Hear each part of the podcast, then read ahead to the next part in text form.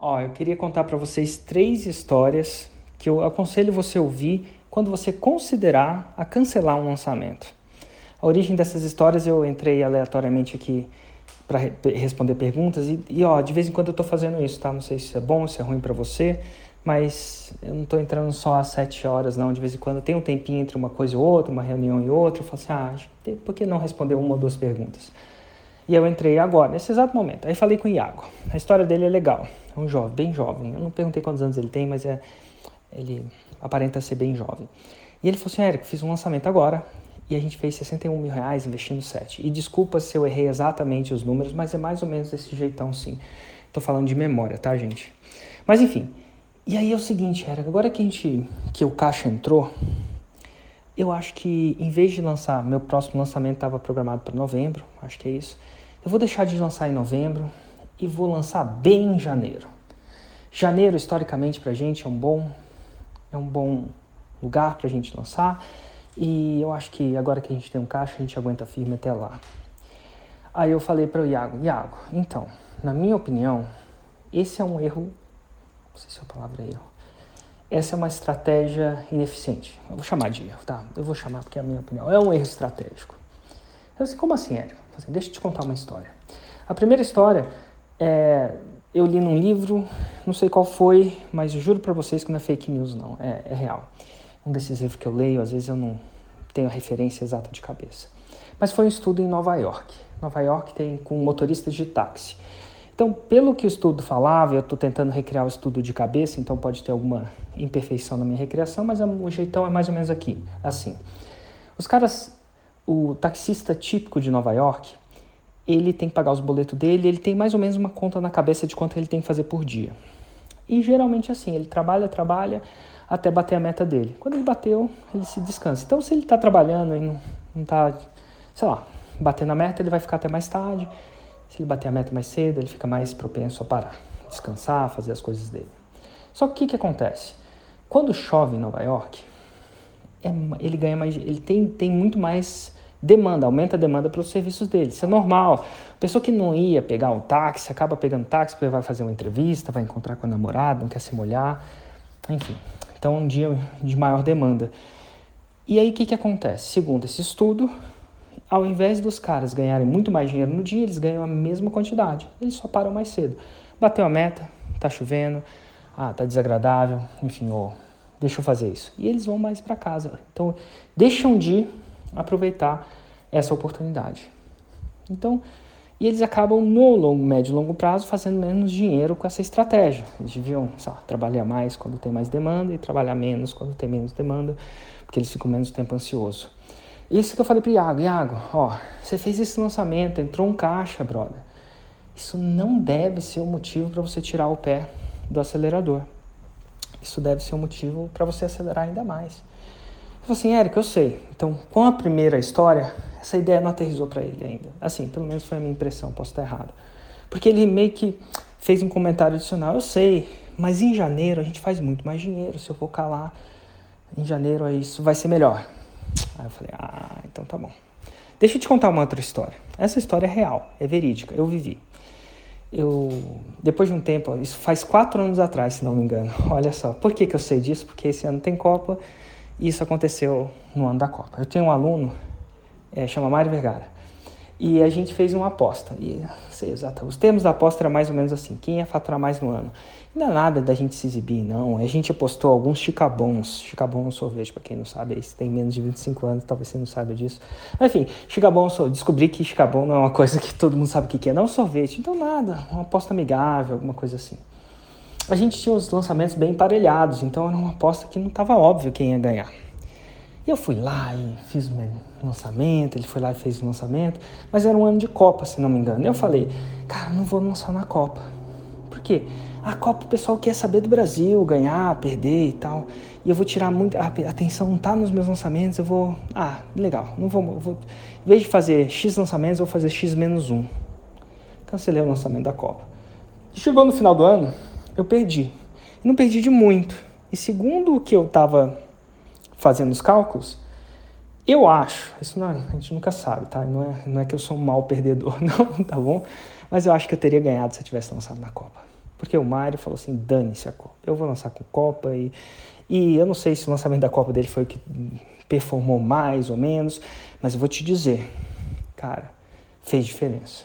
Eu acredito que fez diferença. Eu perdi aquela aposta. Daquilo eu perdi a aposta, perdi os chicabons, mas eu entendi que no médio prazo, às vezes, você acaba não lançando. Mas isso não necessariamente é recuperado pela demanda reprimida depois. Eu estava falando para o Iau que eu já cheguei a fazer 52 lançamentos por ano. Meu Deus, um a cada semana intercalado, era uma coisa de louco. Também já fiz alguns anos só dois lançamentos por ano. Eu vou te falar, a frequência certa, óptima, não é à toa que eu cheguei na frequência que eu cheguei. E ele, e eu acredito que ele cancelar um lançamento, por isso ele vai performar menos no médio e longo prazo. O que é o médio? Tá, pelo menos um ano. Eu chutaria, botaria minhas fichas que no ano ele fatura menos.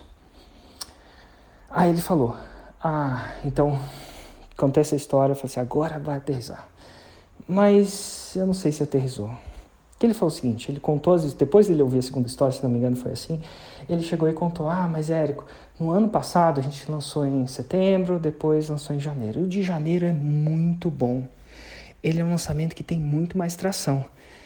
Hum, eu falo assim, ó, vou contar a última história. Acho que com a última história deu certo. A última história eu tirei de um livro que chama The Art of Learning e o autor chama Josh Waitzkin. Meu Deus, né? É um livro que até então não vi em português. Um dos melhores livros que eu já li. A Arte de Aprender. Ele tem muita coisa que é muito contraintuitiva. E ele é de um campeão de xadrez. Esse cara chama Josh Waitzkin, considerado um prodígio. Né? A gente, os Estados Unidos teve um grande campeão chamado Bob Fischer. E teve um filme feito, A Procura do Novo Bob Fischer. Né? Então, e o, fi, o filme era sobre o Josh, vai vendo. Era uma história do Josh. Então, assim, ele era um prodígio. Chegou ao alto nível do jogo de xadrez. Chegou uma hora que ele largou o xadrez e decidiu é, aprender uma arte marcial que chama Push Hands. Enfim, também não sei o que é. Mas arte marcial é pancadaria, né? Como sempre. Mas enfim, e ele foi campeão mundial de push hands também. Hum. Quando ele falou isso, ele falou assim, cara, eu acho que eu aprendi não só, eu não sou só um bom jogador de xadrez, eu aprendi a aprender. E aí ele escreveu o livro A Arte de Aprender. E aí, nesse livro, ele conta, entre outras coisas, como é que ele ganhava de prodígios no xadrez. Porque ele era bom, mas ele não era um prodígio como muitos têm. Tem muita gente que é mais talento, por que não dizer? Ah, como é que mede isso? Memória. O xadrez é um jogo em que no nível de grandes mestres, memória ajuda muito. Capacidade de memorização ajuda muito. Por que, que isso acontece? Tem um documentário na Netflix chamando Explicando Xadrez que explica um pouco mais, mas, basicamente, jogadores de xadrez tendem a memorizar jogos de xadrez de outros grandes mestres, para que quando ele cair naquela mesma posição, como é chamado assim, a posição das peças, ele já sabe o que fazer em vez de ter que calcular, descobrir na hora, fazer os cálculos malucos lá da jogada, depois jogou, jogou, do que fazer. Isso dá uma vantagem tremenda. Então, em vez de regra, se encontrou um bom jogador de xadrez no alto nível, ele é bom de memória também. E o Josh falava que tinham crianças de 5 a 8 anos, não sei se era 5 a 8 anos, me permita a falta de precisão nisso, né? Faz tempo que eu li o livro. Ele falava que as pessoas, os 5, vou chutar aqui a 5, tá? Já conseguiam memorizar o mapa de metrô de Nova York. Então, a capacidade de uma criança, vamos dizer assim, que a criança tem um talento para memorização. Tem umas pessoas que simplesmente sabem da coisa, né? Tem gente que estuda isso, mas tem umas pessoas que são foda nisso. E os garotos, ele falava como é que ele ganhava desses garotos, desses prodígios, por que, que ele tinha um desempenho maior de pessoas que, em teoria, tinham uma capacidade mais natural hum, superior a dele. E ele falou que era o seguinte: esses prodígios começavam a jogar e começavam a ganhar. Eles iam lá e ganhavam uma partida, ganhavam outra. E aí, eles se acostumavam com a vitória. E aí, os próximos campeonatos, próximas partidas, eles escolhiam bem os oponentes. Se era um oponente muito mais forte, eles preferiam não jogar. Ah, vou perder de qualquer jeito. Enquanto ele, o Josh, é o contrário. Ele chama isso de investir em derrotas. Ele investia em derrotas. No momento que ele já tinha meio que dominado uma certa categoria, ele procurava adversários onde ele ia perder. Olha que louco. E no xadrez? Era perder psicologicamente ali, um jogo de xadrez é uma chatura. Não sei se você joga, mas enfim, você perde é uma desgraça, fica chateado e tal. Mas em push hands ela leva porrada. Né? Na, na arte marcial ela leva porrada. E ele ia literalmente para categorias superiores. E aí ia perder, era inevitável perder. Porque ao ir a categorias superiores, condições de temperatura e pressão não ideais, ele acabava aprendendo mais do que simplesmente mantendo ali na famosa zona de conforto. E aí, quando ele voltava na categoria dele, ele ganhava desses prodígios. Interessante. Ele chama esse capítulo, se não me engano, de Investir em Derrotas. E eu falei isso para o Iago, falei assim, cara, essa é a terceira história. O que, que talvez eu possa estar lendo do que você está falando? Você sabe que janeiro é bom. Você sabe que janeiro, historicamente, foi um, uma coisa de condições de temperatura e pressão alta. E você quer só viver o lançamento nessa alta. Você quer reviver isso. Você quer evitar de fazer um lançamento quando as temperaturas, quando a condição de temperatura ideal não está ideal, porque você está com medo de jogar com um oponente mais forte. Mas exatamente desse jogo que você não tem que fugir. Porque eu não queria criar, se eu pudesse falar isso para ele, né?